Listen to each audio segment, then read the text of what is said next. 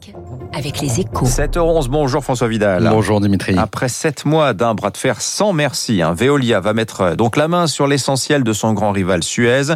Opération à plus de 25 milliards d'euros, euh, censée créer un champion mondial de la transition écologique.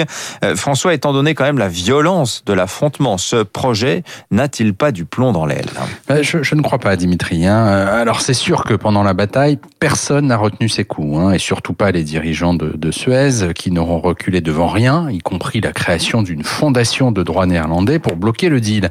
Mais maintenant que la fin de partie a été sifflée, la fusion a toutes les chances de réussir. D'abord parce que euh, le Veolia d'Antoine Frérot a pris des engagements forts hein, pour garantir un processus de rapprochement équitable, sans casse sociale notamment.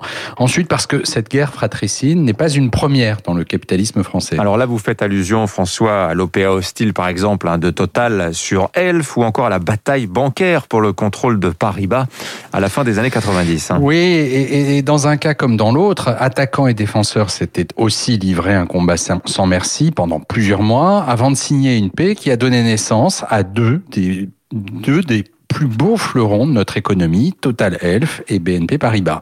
Il n'y a donc pas de fatalité hein, dès lors que l'acheteur ne se croit pas en terrain conquis, à l'inverse du Suisse Holcim par exemple, qui vient d'annoncer qu'il voulait effacer la marque Lafarge de son nom quelques années à peine après avoir un soi-disant mariage entre égaux avec le groupe français. Concernant la bataille Suez-Veolia, la question aujourd'hui est surtout de savoir si la résistance acharnée des dirigeants de la cible a payé. Au final, si on n'est pas actionnaire de Suez, on peut se le demander, hein, dans la mesure où le Suez, qui échappera à l'OPA, ne sera pas fondamentalement différent de ce que proposait Antoine Frérot dès l'automne.